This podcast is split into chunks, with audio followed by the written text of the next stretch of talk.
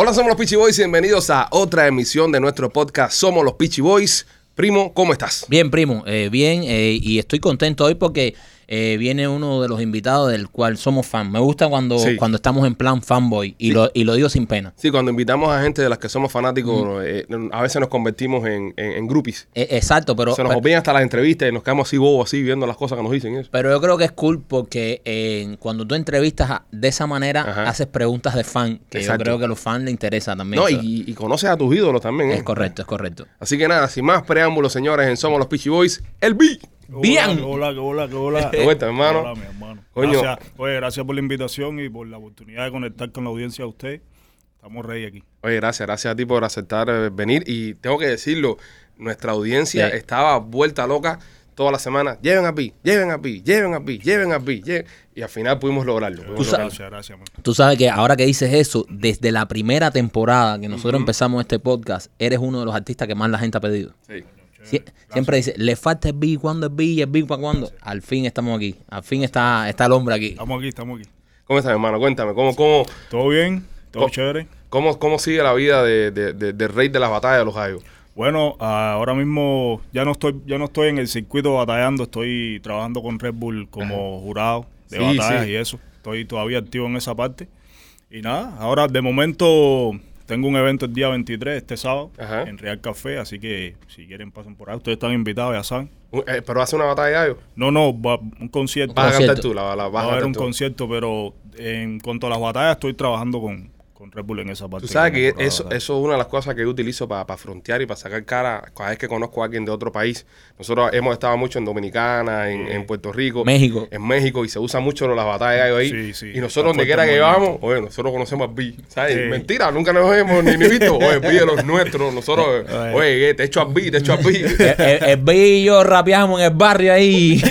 te tienen un respeto del carajo para abajo esa gente, bro. Sí, la gente respeta. Porque es que. eh, Perú también, Chile. Yo estuve. la- de las primeras batallas que se hicieron para Latinoamérica y el Caribe, yo estuve. Empecé en el 2007. La primera que participé fue como para el 2007. Y entonces eh, yo fui de la generación que construyó la plataforma que hoy tiene el freestyle, que es lo más grande, lo- los eventos más grandes que se están haciendo Sí. ahora en Latinoamérica de hip hop en español son las batallas de freestyle.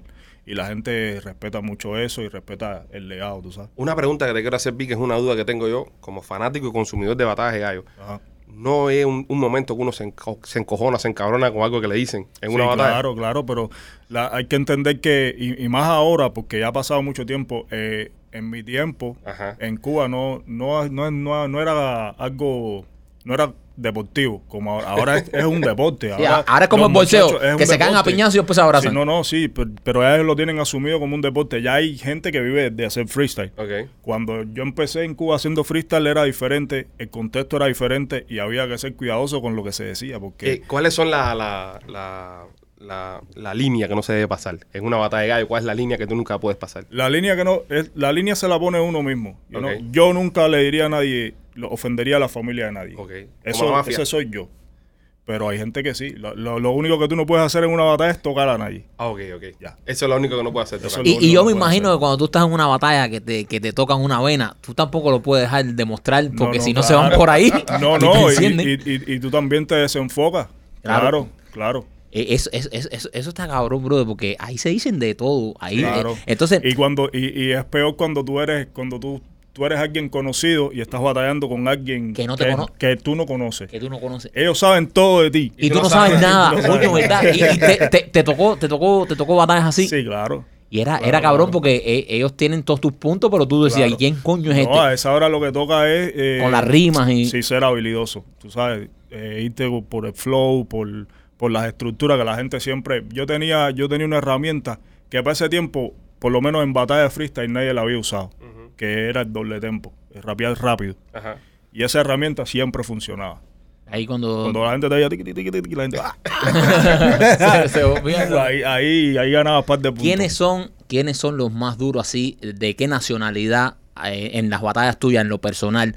Eh, ¿quién, ¿Quién eran los que más te costaban, los que más tú decías, coño, esta gente le meten? Mira, para mí eh, lo, lo más fuerte, eh, el movimiento más fuerte de freestyle para mí siempre ha estado en México. México son duros. México son durísimos porque es que ellos tienen una tradición bien extensa en, en batalla de freestyle. España, Ahora mismo Argentina también tiene un montón de gente. A mí el flow de los españoles en rap no me gusta, brother. No, no me, Sí, sí. me, me- me suena como que están traduciendo un rap. A, a- película traducida. Yo cuando escucho a, a- a un rapero eh, eh, echándola en español, hostia, tío, porque tú no? Me suena como que están traduciendo a Eminem en, en Emma. Ah, documental, Sí, no, pero- documental pero- de oso. pero El oso polar. Pero el rap español es buenísimo porque ellos tienen el vocabulario, tú sabes. Ellos Claro. son buenísimos rimando, estructurando, Ajá. haciendo los esquemas de rima. A mí en especial de, de España me gusta el, el sonido, ese el, el acento Ajá. de Andalucía, Oh, sí, de los lo- raperos del sur, Sí, lo- porque es como más es como más suelto. Porque lo que pasa es que la, cuando tú ves rap como gente de Madrid suena como muy, Sí, sí. muy español, Muy doblado, muy doblado. Ajá, muy castellano. Sí, los andaluces son un Los poco andaluces más... son más eso y juegan más con flow. A para mí particularmente el, el- el- como el flow, el sonido que más me gusta de, de España. El, español, el, el andaluz. Mira qué nos iba a decir, porque yo, yo ahora mismo pensaba, fíjate lo que es la cultura, yo pensaba que los más duros estaban en el Caribe. Sí. Decía, no, los dominicanos, los boricuas. Sí, no, Vaya, duro. uno piensa eso. Durante mucho tiempo, bueno, el- para los 90, no sé en el freestyle, pero en la, en la música, en el rap como tal, eh, durante mucho tiempo era Puerto Rico. De hecho, lo único que llegaba para ese tiempo de, de música rap en español a Cuba era de Puerto Rico. Sí, era Vico, era Lito Polaco, Sí, eh, Vico. Felo y Falo, toda esa gente. Lo que pasa es que los boricos ya cuando rapean bien ya, pues le meten un beat atrás, una, una campaña de marketing a hacer dólares. ¿Entiendes? Se van, se, se- Claro, se que van completamente Rico es los comercial. Estados Unidos, Sí, ¿no? se Eh, claro, hay billetes en esto de las peleas ya Sí, a, sí, a- sí, a ya. nivel que está hoy, porque me imagino que cuando empezaron ustedes como No, todo pionero, No había nada. Nada, No había ni gallo, no había ni gallo. No había ni gallo. nada, No había nada. Pero ahora sí hay muchachitos que viven de esto. ¿Qué te ganaste en tu ¿Por qué primera qué? pelea? La- en tu primer campeonato que ganaste? ¿Qué, qué- cuál fue el premio que te dieron? Bueno, Un pomo de aceite como lo que hay ahora, los panaderos, en una con una, un premio con unos fantástico. plátanos, Un premio plátanos. fantástico. un diploma. Sí, premio no, fantástico. la, la- la primera batalla que van en Cuba, la, el premio era la participación en la internacional. Ah, la pira. Ajá, para viajar, pa- en ese, esa fue para Venezuela, la final esa era en Venezuela, pero yo no pude ir nunca a la internacional. No te dejaban salir, ¿no? Gané dos veces, 2007-2008, y entonces no me dejaron viajar. Eso lo dices tú en la canción. eh, La naranja. se picó. La naranja. Me me han troncado la, la final dos veces. Eh, la- la- Venezuela 2018. Sí, sí, sí. ya, ya. Eso, Fanático, eso, fanático. eso, eso, eso está, eso está. Entonces no te dejaban salir y no, al no participar ya obviamente descalificado. Claro, no. Y después cuando empiezas a salir, eh, ¿qué, qué te lleva? O sea, ¿qué, ¿qué tan bien lo tienes que haber hecho tú que la Red Bull te llama de jurado? Porque ahora, Claro. ahora mismo ya tú eres jurado. O sea, para ser jurado ya tienen que, ya tienen que tenerte en un nivel Claro. máster. ¿Me entiendes? Porque no, ponen que- de jurado es que la trayectoria, tú sabes, y la gente respeta eso y la historia y so- yo y muchos muchos otros raperos, porque eh, antes éramos raperos, gente que hacíamos música, que hacíamos freestyle también. Ahora la vuelta es diferente. Ahora hay gente que solo hace freestyle Son- y no son raperos. y no son raperos. Y entonces luego empiezan a hacer carrera en la música. Porque ahora mismo hay mercado en el freestyle. Claro. Y hay dinero en el freestyle. Eso es lo más grande que está sucediendo ahora, en por lo menos el rap en español. Ok. Eso es lo más grande. Yo estuve viendo, eh, preparándome para esta entrevista, estuve buscando un par de, de- de documentales y, y estoy viendo en Perú, en Chile, para abajo, En todos lados. hacen estadios. En todos lados. Estadios Sí, sí, con no, tarima no, que no, parece eso, eh, Tomorrowland y, y No. gente haciendo freestyle. No, y, y, y no has visto las ligas underground que hay, que son los chamacos. Más fuerte. llenan- explotan un parque. Un parque lleno de, lleno de chamacos. Wow. Y uno haciendo beatbox. y esa gente matándose. Cuando tú ves ahora todo, duro. cu- cuando, tú ves todo esto ahora al nivel que ha llegado, como empezaron ustedes en La Habana, yo me acuerdo de, de- bueno, tenemos un amigo en común que estábamos hablando ahora Ah, con él, el Mayo. El Mayo, Mayo. amigo nuestro, y, y yo me acuerdo que el Mayo cuando era más chamaco me llevaba a par de peñas que ustedes tenían en el Almendares, Mandares. y, y ver eso como nació así, un, un movimiento tan orgánico, tan de abajo, y ver, ¿sabes? Hoy que batallas de gallo y todo eso, como, como ha evolucionado. Sí, pero lo que, lo que pasa, el movimiento de hip hop en Cuba es mucho más antiguo que los por supuesto. Hubo mucha gente antes que nosotros. Lo, lo que nosotros entramos a la escena de, de rap en Cuba en un momento crítico, en el 2003, eh, fue que empezamos nosotros a, a trabajar juntos. Y fue un momento crítico porque todos los espacios que habían para el rap se, se habían acabado, el festival ya no se estaba, ya se dejó de hacer, Eh, muchos artistas de, de rap eh, empezaron a buscar su oportunidad en el reggaetón y como que hubo un vacío ahí feo y entonces ahí entramos nosotros. Entraron ustedes... Nosotros, no solo los ardianos, sino que, ¿sabes? Una generación de raperos que jalamos duro la carreta esa y no, dejar, no dejamos caer el rap. ¿no? Ah, Eh, y perdón, y entonces ustedes eh, salen en ese momento que había como ese vacío donde los raperos, como tú dices, ya se habían ido para grupos de reggaetón o eso, empezar a hacer billetes. Se quede ese vacío y ustedes salen y salen tirándole a aquello en Cuba. Entonces, Claro. yo pienso que también lo que ustedes tuvieron es que fueron el verdadero rap. El rap habla de los problemas de la sociedad. Ustedes Eh. empiezan a hablar de los problemas de la sociedad en Cuba, donde nosotros no habíamos visto eso antes, o todo lo que habíamos visto que, que tiraban al gobierno era bulichirino o esto, Claro. o, cos- o cosas de afuera. Nosotros lo que fuimos como en el rap, fuimos los primeros en hacerlo, en hacerlo directamente. Ok.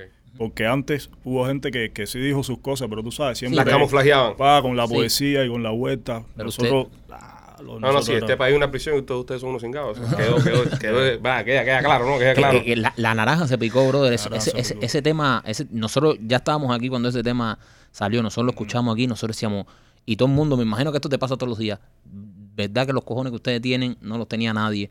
O sea, ¿cómo, cómo tú ves ahora todo este, todo este cambio político que ha habido? Que, bueno, eh, gracias a Dios muchos artistas ya se han decidido, pero cuando ustedes empezaron, que a ustedes me imagino que los daban hasta por locos, ¿no? La Sí, gente no, ese- ni se les ese era- ese acercaba. era- Ese era, el coro. No, ustedes, ustedes- ustedes están locos. eh.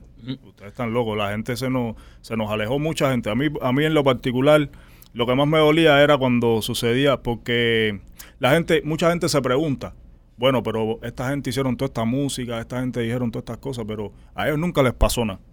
A nosotros nunca nos metieron un tanque de eso, una de años, ni nos dieron una mano de palo, pero la gente no entiende el momento en que nosotros lo hicimos, ni la manera. Cuando nosotros hicimos esto en Cuba, no había Facebook, por lo menos para los cubanos de Cuba. Sí. No había Facebook, no había nada. A nosotros nos conocían la calle, en el mundo real. En el mundo real nosotros éramos conocidos.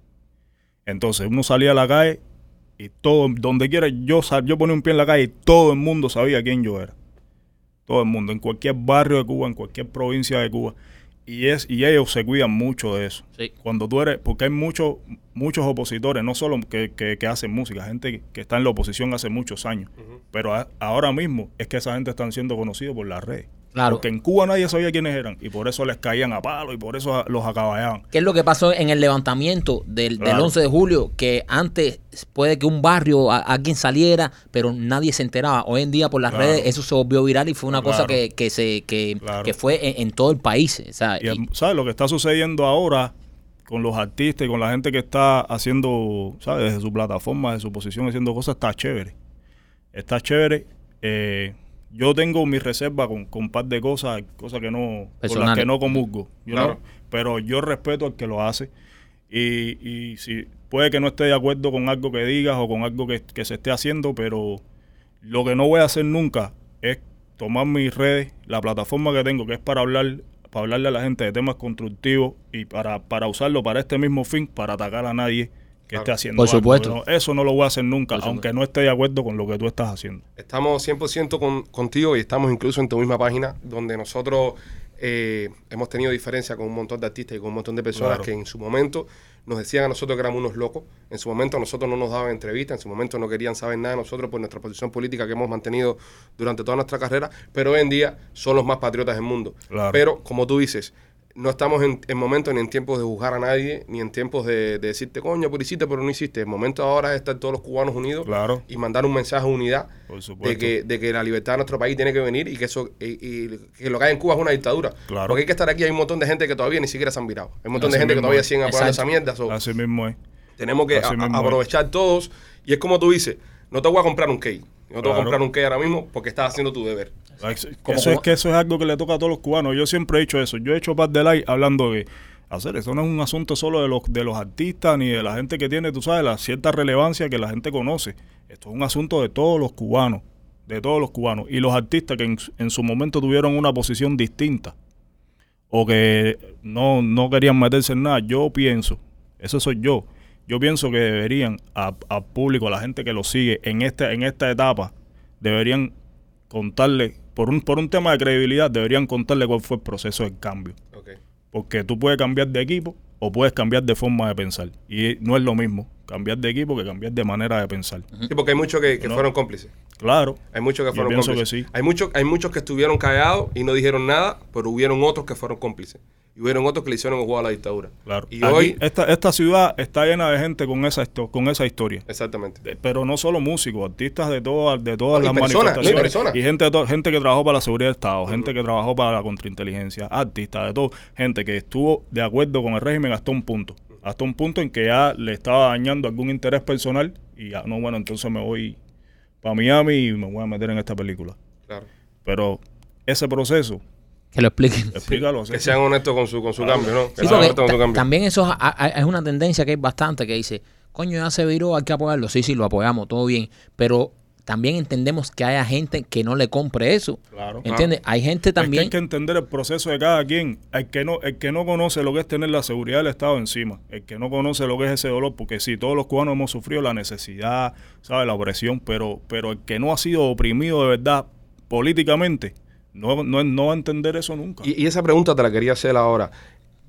2003, 2004, están ustedes con, con la música, están ustedes en, en- en un momento. Eh, me dices que ves como muchos artistas que eran de freestyle, que eran de, de hip hop, empiezan a abandonar un poco el, el movimiento de ustedes para irse el reggaetón, o sea, comercial, para buscar hacer billetes, para hacer estilla.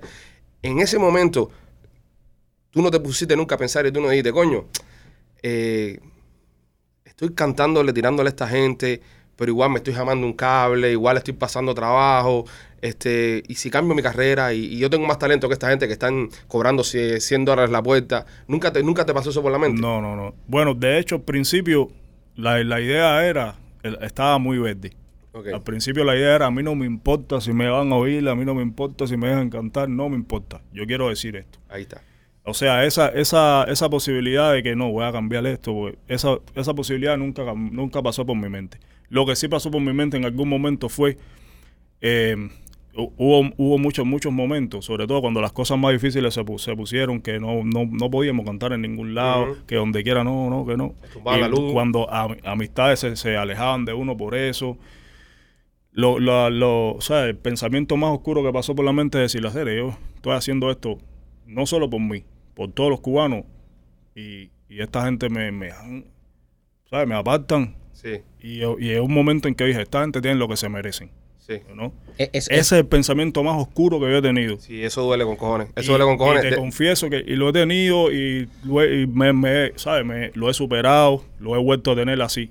Y yo creo que, que cuando ese, ese el día que yo enterré eso de verdad fue el día de, de lo del 11 de enero. Cuando yo vi que la gente salió. 11 de julio. 11 de julio, 11 de Ajá, julio. Perdón, el 11 de julio. Ajá. Bro, ese día dije. "Pff, valió ahora la pena. Valió. Eh, nosotros por mucho tiempo eh, también eh, eh, pensamos así, porque nosotros decíamos, coño, nosotros estamos haciendo esto por nuestra gente en Cuba. Claro. ¿Entiendes? Porque nosotros ya tenemos libertad, nuestros hijos nacieron en libertad, nosotros eh, nosotros no podemos entrar Claro. a nuestro país y lo estamos haciendo por ellos, coño, y, y que la gente diga, no, no, eso, que esa gente está loco, no, que esos chamacos, que Claro, tiran no, duro. No, que el Coño, proceso, es, el proceso es feo porque, por ejemplo, uno tiene amigos y cosas, gente que estudiaron contigo, lo que sea, y que siempre has tenido una buena relación con ellos y de momento te dicen, coño, bro, mira, No me caliente. eh, no, me, no vayas gao, no me hagas, sí. no vayas gao, porque tú sabes que yo hago mis cosas y me marca. sí. Y uno lo entiende. Yo, yo lo entiendo, claro, serio, yo sé, yo tengo mi, mi película es mía. Y yo no quiero que nadie se, se vea Que afectado claro. por eso, ¿me entiendes? Pero eso me pasó muchas veces. Pero al final del día tú estabas Muchas pidiendo veces. por Y libertad de él Claro. y tuya, y- pero libertad de él también. Claro, y llegó el punto en que yo dije, coño, serio, pero yo, yo llevo mucho tiempo entendiendo a la gente, a mí cuando me va a entender. Y tú jalándote una cana o un tanque, como tú dices, preso, y, y todo el mundo sentado en content, nada más opinando, diciendo, coño, mira, se están llevando el bicho. Tú sabes que el chacal, locura, una el chacal cuando estuvo aquí dijo una frase y, y- y- y me tocó mucho porque eh, es muy parecido a, a lo que tú estás diciendo. Él dijo, yo tengo, él tiene toda su familia allá, o sea, él tiene aquí su hijo y dice, yo maté a esa familia, como diciendo, yo sé que tal vez yo no la vuelva a ver, pero hagan que esto valga la pena. El, el pueblo, ¿sabes? Dice, yo estoy haciendo esto por el pueblo, por la libertad. Yo no voy a ver más a mi familia posiblemente, pero hagan que valga la pena. Y, y es también un poco eso de- del sacrificio que a veces toma uno por, por llevar el mensaje y que hay veces que, que la gente no te lo reconozca o que no valga la pena, porque muchas veces hemos dicho, coño, que la gente no habla de política porque tienen familia en Cuba, no sé qué. Pero cuando toman esa decisión hay que apoyarlos también, Claro, eh, por eh, supuesto. de- el mismo pueblo, claro, ¿entiendes? por supuesto, pero hay que tener una cosa clara. Yo entiendo la gente que dice, mira, yo no me metí en esto porque mi familia estaba en Cuba, o porque mi- o no me meto porque mi familia está en Cuba. Yo entiendo, la familia está primero que lo que sea. Eso está claro. Pero por otro lado está la gente que sí lo hace. Exacto. Y la gente que sí lo hace también, También tiene, tiene familia. familia. También tiene Y familia. esa familia también le importa. Pero ¿sabes qué? También le importa la tuya, la del otro, la del otro, la del otro, y la familia de todo el mundo. Exactamente. Exacto, exacto. Y eso, y eso es algo, algo muy importante, bro, de que la gente que tiene una voz y, y no se, la, muchas veces el público no se da cuenta y dice, Claro. no, que esta gente eh, ¿para qué tú te metes en eso? Brother, yo no tengo, o sea, nosotros no tenemos necesidad de meternos en eso. Claro que nos, no. nos estamos metiendo Tú en eso. pudiera por- estar haciendo un programa de otra cosa. Otra cosa. Exacto, ¿no? Eh, o, o- o hablar de no tocar este tema y punto. Exacto, y, o- y poder ir a mi país y poderle Claro. enseñar a mis hijas donde yo nací. Y no lo hago por, por la gente. Entonces, e- e- es, eso también. Uno coge esa juala también, Claro. no solo por uno, sino por, por el pueblo. Porque, coño, yo lo que quiero es ver a Cuba libre. y que todo sí. cubano pueda trabajar y buscársela y hablar Claro. de lo que quiera y ser Claro. libre. Porque al No, final la- nosotros somos la- ahí. Y lo que la gente no entiende es una cosa. Hoy por hoy tenemos ya la mayoría de la familia acá, pero cuando empezamos, mamá estaba en Cuba, abuela estaba en Cuba, sí. hermanos estaban en Claro. Cuba. ¿Entiendes? Eso no es una cosa de que, bueno, sí, vamos ahora a hablar y a tirarle duro a esta gente porque estamos en la acá. Pero en el caso tuyo y en el caso de, los de los lo hacían desde adentro de, De Cuba. Cuba, de Cuba. Es, yo creo que es uno de los ejemplos más grandes que ha existido en lo, en lo que es la cultura, en lo que es la música, de, de hacer eh, arte contestatario desde adentro de- del país. ¿Cuál fue el momento más oscuro eh, o, o la confrontación más fuerte que llegaron a tener ustedes con, con el gobierno de Cuba dentro de la isla? ¿La recuerdas? Ah, es que han fueron muchas. Y a, a nosotros. Pero la más fula de todas, porque yo vi un documental de Sí. ustedes que está en Amazon, que se recomienda a mucha gente, se llama Cuba Libre Story, creo que es. oh. Eh, está muy bueno, está en Amazon, tienen, tienen que verlo. Y ahí eh, un, un cameraman lo sigue ustedes por, por, por toda Cuba, van a- al campo a hacer un, un show también, que esa parte está del carajo. Y se veía a la gente de la seguridad del Estado cayéndole atrás a ustedes. Claro, en todos lados. Pero el problema es que el método que ellos usaron con nosotros fue distinto. Porque, por, por lo que te explicaba, nosotros estábamos, nos parábamos en cualquier esquina y todo el mundo sabía quiénes éramos. Eran muy Y la populares. gente sí. Y entonces lo que, lo que ellos empezaron a usar, que era lo doloroso, era el método de ais- aislamiento. Ellos no nos atacaban a nosotros directamente. Ellos iban a las amistades, a la gente que trabajaba con uno y, lo- y los apretaban, bro. ¿Cómo hacían dinero ustedes en aquel tiempo hoy? Nosotros no hacíamos ningún dinero. No había break, Nosotros ¿no? cantábamos gratis, no teníamos cómo hacer dinero. Y no podían trabajar Lo ni que nada. hacía, con las veces que hicimos un par de pesos fue haciendo las peñitas esas que teníamos en Barbarán, que cobrábamos la, la- la entrada a pesos y después cobrábamos con el, con el hombre, ¿sabes? Con el hombre del lugar, pam, pam, pam, pam, y nos, nos salvaba. Pero hacer dinero de la música no hacíamos. Y, y, eh, sí, y no sabíamos lo que estaba sucediendo con nuestra música fuera de Cuba. Afuera. Eso, eso. Porque mucha gente sí, se, la gente- nosotros regalábamos la música, ¿sí? Nosotros que, dame la memoria, dame Yo pagué, yo pa, pagué pa, pa. aquí, yo pagué aquí 10 dólares por un DVD de ustedes. Mira para eso, ¿sí?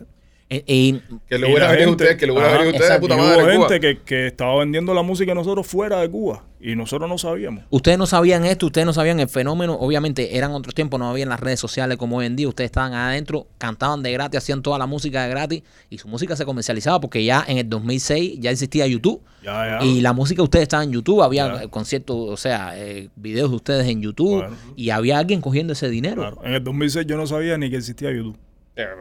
Con eso te lo digo. Con eso te lo digo todo. No sabíamos ni que existía eso. Nosotros hacíamos los videos, la música y se los regalábamos a la gente. Eso- y eso es lo que realmente es orgánico. Tú sabes que yo conozco uno de los de los promotores que de los primeros conciertos que ustedes hicieron aquí, creo que fue en el eh, no me acuerdo no me acuerdo en qué teatro fue. En el Miami Dade County. En el Dade County. A Robin. A Robin. Robin. Ah. Y Robin, me, después que fue al concierto de ustedes, él fue el promotor, me llamó y me dijo, estábamos hablando y me dijo, yo nunca había visto unos fanáticos más orgánicos y más reales que los de los ardianos. Y ese chamaco ha hecho conciertos aquí con todos los artistas a nivel mundial. Y estábamos hablando y me dijo, brother, cuando esa gente empezaron a cantar, todo el público mundo vino bajó. para adelante. Dice, yo estaba en el VIP. Y dije, oye, papi, mira que esto es VIP. Le dijeron, que VIP, qué cojones. Así mismo, esta es la aldea. Eh. Y dice Robin, bueno, yo me quité el traje, me remangué la camisa y dije, "Ah, pues aldea. Y dice, yo nunca, y, y- y le sorprendió eso. Dice, brother, yo nunca he visto unos fanáticos tan reales. O sea, gente que, dice, eso era una, una- como una cultura, una religión. Dice, una cosa loca, la energía que había ahí, como respondió esa gente, el público ese. Es que lo- nosotros logramos crear, o sea, nosotros éramos parte, obviamente, del movimiento de hip hop cubano, pero los ardianos en sí mismos eran un movimiento. Sí, total. Vi muchas no, personas. solo, no solo en Cuba, sino para Latinoamérica. Era, era, era loco lo que estaba sucediendo con nosotros fuera de Cuba y sin nosotros saber. Vi muchas personas, eh, muchas personas nos preguntan y, y lo están, deben estar preguntando también en los comentarios. eh, ¿Hay posibilidad de que en un futuro se junten tú y Aldo? No creo, ¿No crees? no creo, no creo. Ahora mismo yo creo que lo- eh, nosotros como dúo ya cumplimos un ciclo. Ok. Y eso pasó. Y yo creo que lo- la parte buena fue todo el, toda la música que creamos juntos, esto, este movimiento que creamos juntos. Muchos raperos, eh, hemos sido inspiración para muchos Sí. raperos que ahora mismo Sí. están haciendo música. Esa es la parte buena. La parte mala es que todas esas, todas aquellas canciones que hicimos sobre Cuba tengan la vigencia que tienen ahora mismo. Eso es lo más terrible. Pero ya yo, yo pienso que como, como dúo ya, ya cumplimos un ciclo y no creo que haya... ¿Y la relación cómo está? ¿Tienen buena relación ustedes o no? No, se hace mucho tiempo que no... Hace mucho tiempo no comparten. Ajá. Sería, bueno un día, aunque sea un temita, ¿eh? Un temita, un... Sí, aunque sea un, un día, vamos, vamos a ver. El, el mundo da muchas vueltas. El mundo da muchas vueltas. ok, Tal vez en una Cuba libre nos podamos sentar ahí y, Yo no creo, y- no. y tirar un temita ahí entre, entre los dos. Vamos a ver qué No, pasa. no, no, el mundo da muchas vueltas. El mundo da muchas vueltas. Vi, eh, tema, ¿qué, ¿qué temas nuevos viene sacando ahora? Viene Bueno, ahora estoy trabajando un disco, eh, ¿sabes? Donde está el disco, la canción esta, Si nadie obedece, nadie manda, Ajá. con, con Diesel, un productor de Puerto Rico, que a lo mejor el nombre no te suena, pero ha estado presente. sí, sí, sí, ah, sí, ¿le sí, suena? Ya, ustedes saben. Oye, sobre todo ahora con el precio del diésel. Como, como está la gasolina tra- ahora. Trabajando ahí con No, él un disco y tú sabes, haciendo un par de cosas. Y ya, como les decía, tengo el showcito este el sábado. El sábado, el, sábado en, en el Real Café, el, di- Real el Café, sábado 23. Tú 23. sabes que yo he visto y se forman unas peñitas ricas ahí. O sea, Sí, porque ahí no es primera te- vez que tú, tú tocas Ah, ahí. tenía- es buen socio, el dueño es buen socio. Sí. buen socio. chamaco. No. Y Karateca, ten cuidado, Sí, Yandy sí, Karateca. sí, sí, sí, yo la gente no calcula a Yandy, es Sí, un sí. amigo de nosotros que es el dueño de Real Café, que, que es, Yandy es es- buen tipo, es el man. tamaño del muñequito este, pero nos mete unas patadas del carajo, tengan cuidado. Pero es uno de los tipos más nobles que yo un- tremendo tre- tipo, Nuestro saludo aquí, tremendo corazón, tremendo corazón. Ahí yo estuve haciendo un evento que se llamaba El Bonche. Bonche, Era sí. como cada dos exacto. semanas lo hacíamos y entonces yo traía también, ¿sabes? Muchachitos nuevos de la escena aquí que están haciendo. Aquí hay un montón de raperos. Sí, lo que yo- pasa es que no hay, no tienen exposición, pero aquí hay un montón de chamacos que rapean y que son buenos, bro. Y lleva- llevé también a un, hay una liga aquí de freestyle Ajá. de muchachitos aquí de Miami que también los llevan. Red Bull hizo algo con ustedes aquí también en Miami, No, aquí se han hecho dos finales nacionales, Sí, sí. pero de, de las ligas locales, eh, yo llevé ahí, eh, aparte de muchachitos ahí, y se batieron ahí y estuvo bueno. ¿Verdad? Eh, De- sí, de- sí, deberíamos, deberíamos trabajar en promocionar un poco más las peleas. Claro, eso, brother, pues. claro. Buscar, buscar la forma. es- Esto va para todos los promotores y todos los organizadores que están mirando el programa. Buscar la forma de crear una peña en Miami una vez al mes y hacer peleas de gallo y invitar a los peruanos, los colombianos. Porque esto es un nuevo. Pat. Aquí, aquí hay gente de todos los países sí. que, que- y, y que le gusta también ese estilo de música. No, Eso- era algo que yo estaba hablando con Red Bull. es tú sabes, aquí se hizo. Aquí en- lo hacemos con Jupiña. Yo, yo voy a hablar con este Jupiña. año- lo hacemos con Jupiña. No, no, no. Ya tengo todo, todo el business cuadrado ya. Este año la final nacional de Estados Unidos fue en California. Ok. Pero lo que yo hablo con ellos es que to- todas las finales que se hacen aquí para sacar el campeón de Estados Unidos para competir eh, internacional, las finales de aquí son internacionales porque aquí hay gente de todos lados. Exacto. Estás viendo un mexicano, un, Un peruano, mundial, un cubano, mundial. un dominicano, un hondureño compitiendo. Es un mundial esto aquí. Sería bueno poder poder organizar algo así Sí, sí, sí, con, sí, sí. con Red Bull, meter un buen evento aquí en Miami, meter una pelea aquí dura. Yo creo que a- aquí en Miami gusta mucho el rap y es lo que tú dices, aquí viven muchos latinos que, que, que, que consumen eso, que consumen eso heavy. Y es, es una cosa es una cosa cabrona porque nosotros, eh, como te dijo Ale al principio, nosotros cuando hablamos con, con muchos latinos aquí, que hablamos de rap y eso, que vemos que les gusta, nosotros nada, pero ¿sabes? nosotros conocemos a los ardianos, nosotros conocemos a B. eh, y entonces todo el mundo dice, ah, coño, sí, esos son otros niveles, esos son otras ligas, son otras ligas. En Dominicana, en Dominicana eh, Sí. hay, hay mucho respeto en Yo Dominicana. estuve por allá y la gente dio muchísimo amor, chévere. Y Yo, yo tengo un par de temas con lápiz consciente. No sé Sí, si- el lápiz El le mete. oh, el lápiz le Lápiz mete es- duro. brother. El lápiz Sí, le el mete. lápiz le mete duro. Nos- nosotros tuvimos aquí ayer a, a Yamcha, un, un- un puertorriqueño que, que también que tiene una onda media Sí, me- old school. Con old, school, perreo old con perreo old Sí. school, Sí. que, que Yamcha sería una, una- un, un- un- Yo sé, ¿No has pensado nunca en hacer esto? Empezar a buscar remixes un poquitico más comerciales. Sin, No, sin sí. traicionar la rap y la, y la esencia de rap. No, pero- no, yo, yo, yo he trabajado ritmos como más, más actuales, como trap y Ajá. esa vuelta. A mí me gusta eso. Sí, sí, sí. Pero así como hacer reggaetón y esa vuelta no. No, no, no, no todavía. reggaetón, pero eh, El mismo a- trap, ahora ¿no? mismo con esto del trap, que es un poco más A mí me gusta, me gusta. Y me gusta el drill también. Sí, pero en, en, en el, en el trap fuera de pinga eso, ¿eh? Eh, tengo se, se habla mucho, eh, Vi, y qué bueno que, que te tengo aquí, que tú eres un maestro de rap, porque se habla mucho dentro del mundo ya de, de los artistas ya que están como más, más populares y eso. Siempre se ha dicho de que René es uno de los mejores raperos. O sea, dentro del mundo este de reggaetón se dice que René... Que, hay- de Dentro del 13 mundo del reggaetón, sí. Sí, pero, Pero no es- mejor. pero como, co- por eso te quiero preguntar a ti, a un experto de rap. O sea, porque él lo tiene, todo el mundo lo tiene como, "Oh, no te metas con ese tipo, que ese tipo tiene unas líricas, ese tipo es tremendo rapero. Y de verdad que el tipo la echa buena. Claro. Pero ahora yo quisiera saber si dentro del mundo del rap, rap, se considera como un... Yo creo que él es bueno. Yo creo que él es buenísimo. Pero hay, hay, hay que escuchar rap. Del en 1 al 10, español. ¿cuánto tú le das? Como un juez de Red Bull. A él como Sí. rapero. Del 1 al 10.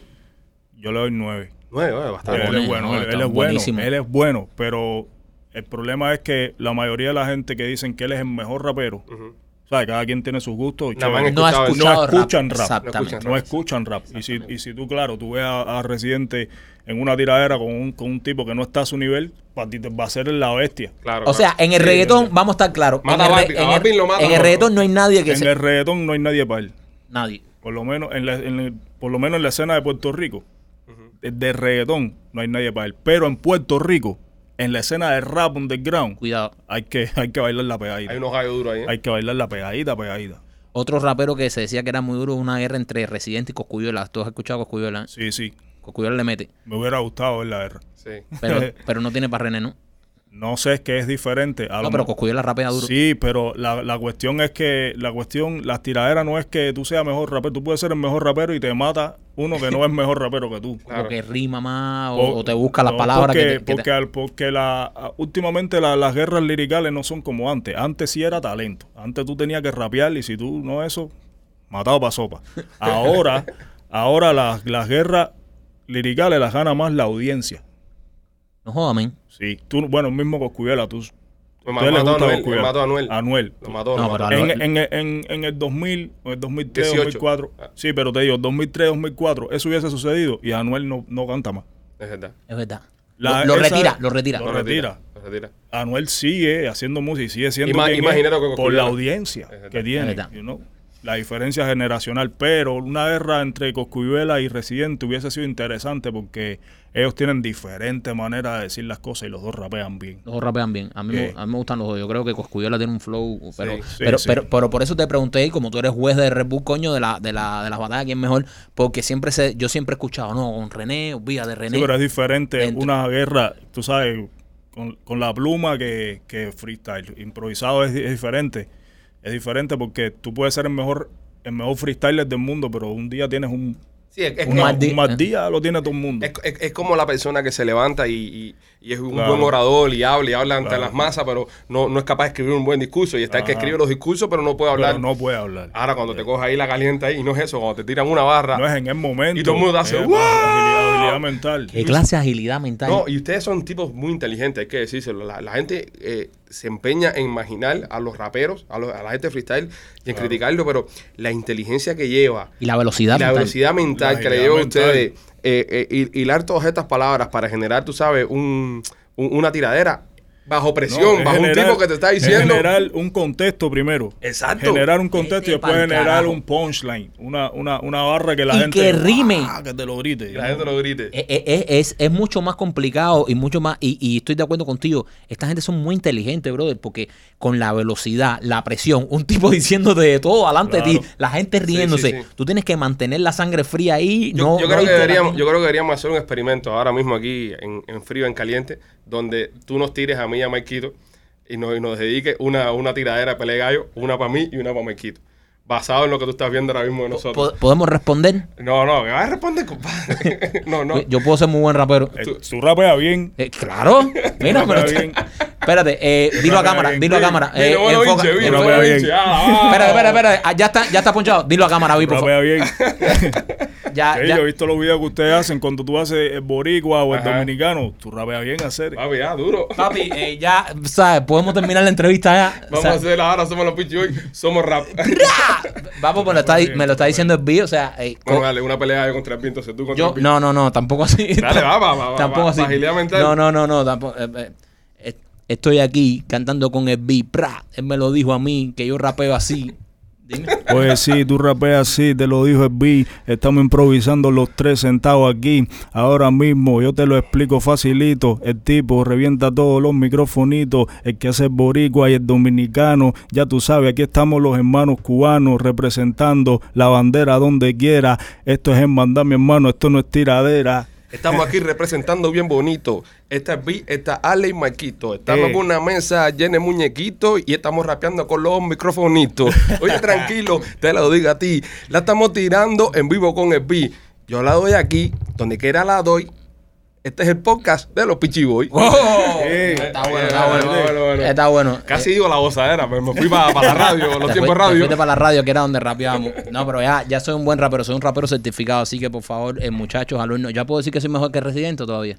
Si tú quieres irlo, tú eres libre de decir lo que tú quieras. Esto es un país libre, Mike. Ok, ok. Un país libre. Oye, mi hermano, eh, hablando de podcast, tienes un podcast muy bueno que se llama La Muela. La muela está, esto, ¿sabes? Está detenido. Pero está ahí, pero está ahí. La gente puede entrar y Ah, buscarlo y ajá, claro, escucharlo. está ahí, está ahí. Lo pueden encontrar en todas las plataformas. Pero es un proyecto que, ten- que tengo con mi esposa Ajá. y que lo, lo, lo paramos un tiempo porque teníamos otras cosas que Ok. hacer y toda la vuelta, pero quisiéramos retomar y seguir haciéndolo, tú sabes. Hablábamos de temas que a la gente le interesaba y Sí. chévere. Era bueno, o sea, Ajá, muy bueno. Y de paso los invito a que escuchen uno que hace mi esposa, ella astrología? individualmente, de astrología, se llama Los Astros Susurran. y Ok. Está chévere. Deberíamos Eh, invitarlo un día. Claro, brother. Para cosas de astro con ella y eso. Invitarlo. invi- A ti te gusta mucho todo eso de la astrología. y A mí sí, a mí todas esas cosas me gustan. Eh, me llaman la atención. Te llama la Me atención. llama la sí, sí. atención Sí. que me digan cosas que no sé y que van a pasar. Eso, eso, está, eso estaría bueno. ¿Cómo, ¿Cómo se llama otra vez el podcast? Los Astros Susurran. Los Astros Susurran. Los ¿Cómo se llama tu Susurran. esposa? Lida Cao. Lía Cao. A los Astros Susurran, búsquelo y también busquen eh, La muela. La muela. La La muela. muela, ¿Cuándo sí. va a empezar la muela otra vez? Queremos, queremos retomarlo, no sé, no te puedo decir ahora mismo. Cómo no, porque a mí me gustaba mucho porque... Sí, era descargoso. Eh, eh, y era una oportunidad que tenía, por ejemplo, de escucharte, Eh. soy fanático tuyo, eh, opinar de cosas. ¿Entiendes? Lo, Sí. lo que me gustaba era eso, era cómo él vive este problema, cómo él vive esta situación. Claro. No, a mí me gustaba porque para mí era como un ejercicio ahí chévere, porque a mí me cuesta un poco de trabajo como iniciar conversaciones. Sobre todo cuando hay gente que no conozco. y ajá. Bro, yo puedo estar aquí así. Olvídate de eso y no te hablo. Pero eso era para mí como un ejercicio chévere, como hablar así ante el No te, ahora, ahora que dices eso, ¿no te pasa que la gente te ve por la calle y se piensa que tú eres de otra manera? Y como- Siempre. ¿sabes? A mí me pasa todo el tiempo. Siempre, yo, so- siempre. yo en, en la vida real, y esto lo hemos hablado en otros pocas, soy serio. Sí. Y, y, y entonces, y de hecho me pasó ahora, estaba de viaje con mi esposa en el aeropuerto, una muchacha que nos atendió nos dice, es la segunda vez que te atiendo y no te ríes. Y, yo, pues, eh, y me imagino que a ti te pasa porque, Claro. ¿sabes? Tú- cualquiera, que, cualquiera que piensa, el B, el B siempre anda con tremendo Claro, guaje, tremenda que guapería. uno vive rapeando. Y que tú vives rapeando. Igual que se piensa que nosotros vivimos haciendo chistes. Y tú llegas aquí, te sientas tranquilito así, ¿sabes? Ni, ni siquiera alzas la voz, hablas bajito. Entonces, eh, eh, son como estereotipos que la gente se hace de uno, Claro, ¿eh? claro. Eh, porque se, se piensan que te conocen y, y- y- y es bonito, obviamente. Como te han visto siempre. Porque es como te han visto, pero cuando te ven en la vida, por lo menos a mí siempre que me ve la gente me dice, ah, coño, Maikito, ah, y me- coño, pero qué pesado tú eres. Y yo, no es que sea Es pesado, que, que, es que hay, a no, veces no estás trabajando todo el tiempo. Hay gente que, que sí es así, extrovertida y punto. Sí. Sí. Ya, sea lo que sea. Pero hay gente como nosotros, por ejemplo, que, que esto es como una, una manera de canalizar De liberar. energías, de liberar.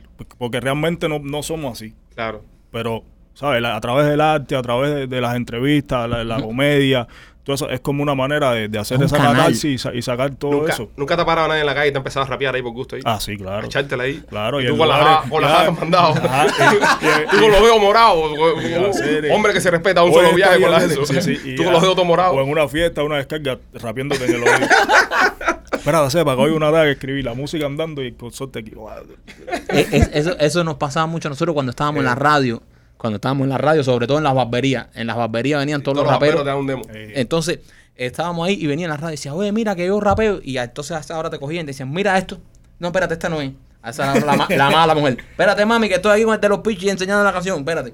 Buscaba así y tú media hora para así. Mira, esto es lo que es. Y te enseñaban una clase de mierda que aquello era lo más grande del mundo. Y tú así, "Mm, ¿qué tengo que hacer para que suene esto en la radio? Digo, bueno, mi hermano, imagínate, esa hora le tiene que hacer el cuento de la buena pipa. A mí me pasó una vez que me, me pararon en el mercado un señor de lo más amable y se me, espérate, espérate, voy a llamar a mi mujer que es fanática tuya. Pero le llama FaceTime a la mujer, ¿verdad? Y dice, mira, mira quién tengo aquí, mira quién tengo aquí. Y le enseña el teléfono. Y la vieja, yo no sé quién es ese. A mí me ha pasado también. Y, y le decía, mira, que tú ves siempre en YouTube. Y dice, a ver, no, no sé quién es ese. el de los Pinchy Boys. Y dice, Eh. Ah, ese es también que me gusta el otro. no, A nosotros no, y, y cuando nos confunden con algo dice, mira que estoy con los caballos aquí, los fonomemeco. sí, después el, el- el- el público a veces, a veces es cruel. a pero, veces pero es lindo, pero es lindo que te reconozcan. no, a mí al principio, ah, cuando nosotros empezamos, yo, te- yo tenía el pelo largo. Ajá. Bueno, tenía pelo. sí, sí. Vamos a empezar porque tenía pelo. por- Ahora tiene la cabeza al revés. Tenía el pelo largo, entonces me hacía trenza y toda la vuelta. Y en ese tiempo estaba muy, estaban súper pegados Cubanito 2002. Y la gente, todo el que veía con trenza era Cubanito 2002. Oye, ¿tú eres de Cubanito? Cubanito. No, porque primero te dicen, ¿tú eres el que canta? Y tú, no, sí, sí. Cubanito. Porque nosotros nos decían, ¿ustedes son los cómicos? Sí, sí, sí. Los fonomemequios. Yo- Bueno, sí. Ven acá y, y, y en ese, ¿cómo se llama esto? Ah, bueno, o sea, te confundían con Cubanito 2002. Y, y, y ha sido el momento así más awkward con, con un fan. Por ejemplo, ya tienes un autógrafo ya.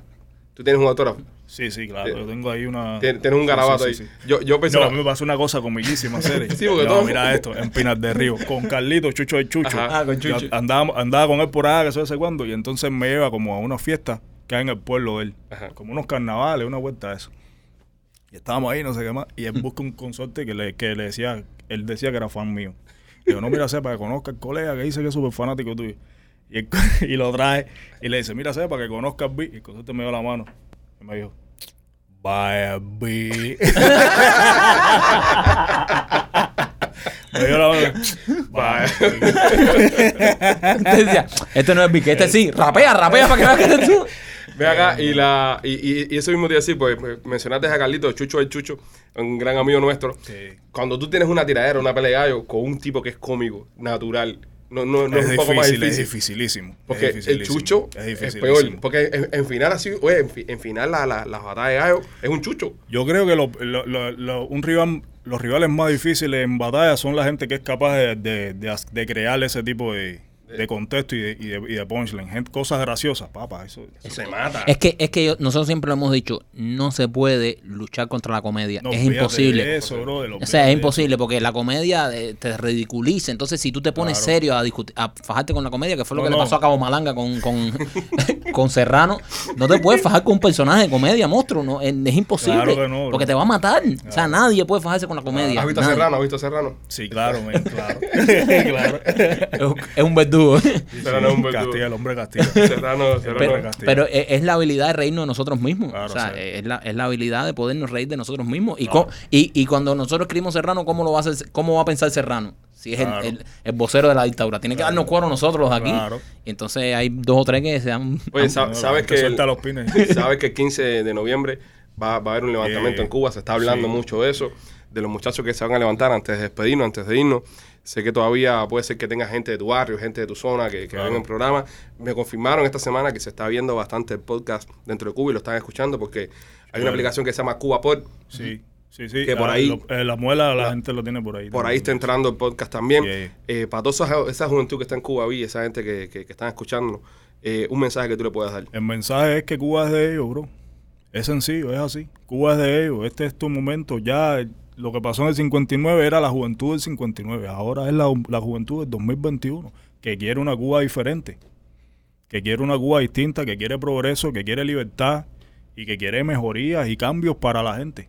Y eso no se logra simplemente con reforma. Tiene que haber un cambio radical. ¿Entiendes? Y, y- y- y es necesario hacer un, un switch ahí en el pensamiento porque hemos asumido todas la- las palabrejas esas que inventa la dictadura de gusano, Sí, de no sí. sé qué. No, no, no, no, no. Aquí no hay ningún gusano es Fidel. Gusano es Fidel. Gusano es Raúl. Gusano son ellos, que son los que están deteniendo el progreso, bro. Están deteniendo el cambio que necesita la gente. Están deteniendo la libertad. La gente que lucha por libertad, que lucha por cambio, que lucha por progreso, son los revolucionarios. Entonces, esta juventud de ahora, esa gente que salieron el día 11 de julio y todo lo que están haciendo ahora, esos somos los revolucionarios. Somos revolucionarios. Los contrarrevolucionarios son ellos, que están deteniendo el avance, mi hermano, de, de- de la verdad. Es así de simple. Y Cuba es de los cubanos, bro. Yo Y es de, los, de la gente joven de ahora, de esta generación de ahora. Yo creo que ese, mensa- e- ese mensaje es potente y esa frase eh, que Cuba es de ellos. Cuba esa es frase dice, Cuba es de nosotros, de todos los cubanos. Yo una vez conocí una señora acá que, que me dijo algo muy bonito con el tema de ese gusano. Claro. Y, y dijo, no, espérate, pero gusano era yo en Cuba. Ahora aquí soy una mariposa. Porque abrí la sala y soy libre. Y pudo Ah, volar. Pero es que, es que yo te lo digo porque yo No, no, es que, es gente- que es lo, lo, lo, La gente lo se- pegaban. Oye, ¿cómo la yo soy super gusano. soy gusano igual que tú. Ok. No, serio, yo no soy ningún gusano. Ahí está. Gusano es Fidel. Eh, ahí está. Fidel es un gusano. Ahí Es está. Los que se alimentan de la carroña de un pueblo muriéndose de hambre. Esos son los gusanos. Nosotros no somos gusanos. ¿eh? 100%. Nosotros queremos la libertad y la Nosotros prosperidad. queremos libertad. Nosotros queremos libertad. No estamos pidiendo nada que no merezcamos como seres humanos. Más allá de ser cubano, ser chino, ser No, la libertad un principio básico. humanos, mi hermano. Un princi- un- y un, y un un- principio básico bro, de libertad, ser libre. El cubano, fíjate, que no está pidiendo, queremos un Mercedes, queremos, no, no, Es- es que es queremos un- libertad o al comunismo. Es un derecho natural de nacer Exacto, libre claro. y, y, ¿sabe? Y, y- y nos los han quitado, como nos han quitado el derecho de volver a nuestro país, como nos han quitado el derecho de ser cubanos. O sea, ellos no nos pueden quitar el derecho de ser cubanos, ni de entrar a nuestro Claro. país, ni de bañarnos en nuestras playas, ni, ni- Claro. ni estar ahí. ¿Entiendes? Y, y lamentablemente, bueno, eso es lo que está pasando. Así Pero que nada, el el 15 de 11, noviembre, el 15, 15, ¿verdad? 15 de 15, noviembre 15 de estamos con todo el pueblo, con nuestros hermanos ahí. Nada, Eh, señores, y Lo importante es que los que van a salir a esa gente, por favor, no los dejen solos.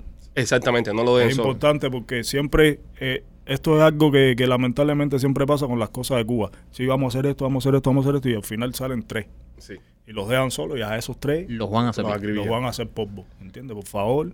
Es importante que tanto los que están dentro de Cuba como los que estamos fuera no dejemos solo a esa gente. Nos vemos solo esa gente, señores. Nada, somos los Pichi Boys. Vi, ha sido un honor tenerte Sí. aquí con nosotros hoy. Gracias a ustedes, Conversar un hermano. ratico, eh, conocerte un poco más, eh, compartir, reírnos juntos. eh, que dijeras que Marquito es, es un buen rapero. Eso acaba de, Marquito la hecha. Eso ahora mismo yo tengo que aguantarlo ahora por los próximos seis meses. Sabes, arriba sabes que será duro para ti, ¿no? El Vi lo dijo, entonces ahora, ahora él, él enmarca este pedacito, lo pone en un cuadro y se dice Vi que soy un gran rapero, así que nada. Y se lo mando a todos los raperos que conozcas. eh, Le digo, a, a ti un juez eh, de la batalla de los gallos te ha dicho buen rapero. No, bueno, pues a mí sí. Estoy a otro nivel. Óyeme, eh, concierto antes de- antes de irnos, para que la gente O el vea. sábado 23 en Real Café, ahí vamos a estar. Ya saben, señores. Tu plataforma, Vin, ¿dónde te pueden buscar para ver tu- tus videos? El Vilo Jardiano en todos lados. Vilos Ard- eh, Vilos Jardianos en Facebook, en YouTube, Facebook, en YouTube, Instagram. Twitter, en todos lados. Ok. Ya lo saben, señores. Somos los Pichi Boys, él es el B. Los queremos Y- mucho. Y yo soy rapero. Ahí.